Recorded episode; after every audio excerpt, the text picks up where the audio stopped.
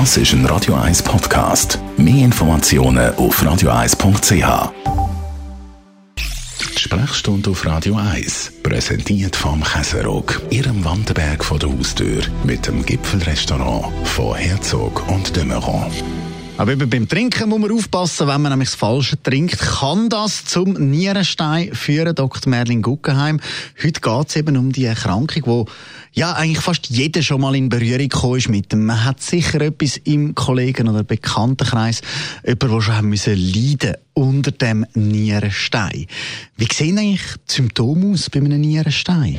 Also wenn ein harter Mann, ich sage es vom Rugby oder ein Eishockey-Spieler, auf allen Vieren mit viel Weh auf einen Notfall kriecht, dann hat er einen Nierenstein. Das muss, ich fürchte mich auch ein bisschen vor dem, zum ganz ehrlich sein, das muss einer der ganz schlimmen Schmerzen sein, die man kann haben Wenn man dann den Nierenstein hat, wie behandelt man so einen Nierenstein?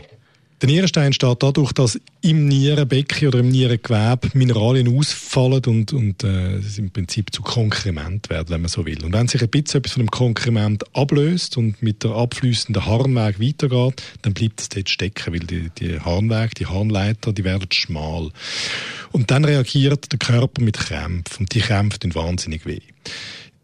Es gibt verschiedene Arten von Konkrement, äh, je nachdem, welche Mineralien beteiligt sind. Wir wissen manchmal, warum das so ist und manchmal nicht. Der häufigste bei uns ist der Oxalatnierenstein. Oxalsäure ist äh, etwas, das äh, in vielen Orten vorkommt und zum Beispiel ganz typisch im gekauften Eistee. Gekauften Eistee, wer nie Nierenstein will, sollte das nicht trinken. Das also vermeiden und wenn man ihn dann hat, eben, wie müssen wir vorgehen? Das erste, was man probiert zu machen, ist, dem Patienten Symptomlinderung zu bieten. Also man gibt ihm Schmerzmittel und auch Mittel, die krampflösend sind, sodass die Muskulatur von deren Harnweg, wo sich so schmerzhaft verkrampft und da stecken gebliebene Konkremente, sich die lösen.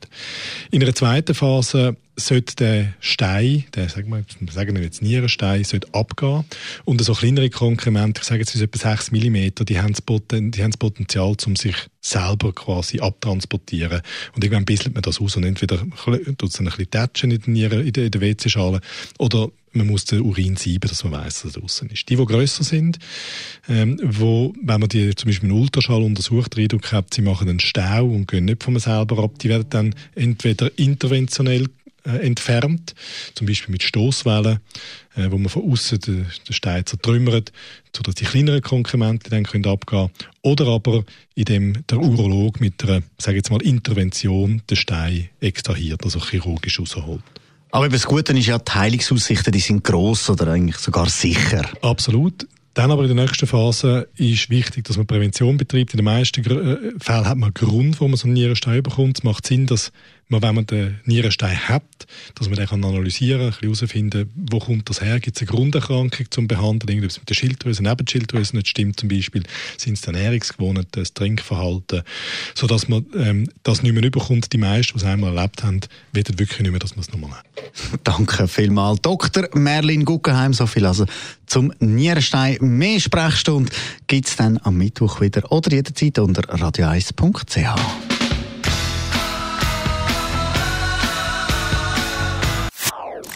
Das ist ein Radio 1 Podcast. Mehr Informationen auf radio1.ch.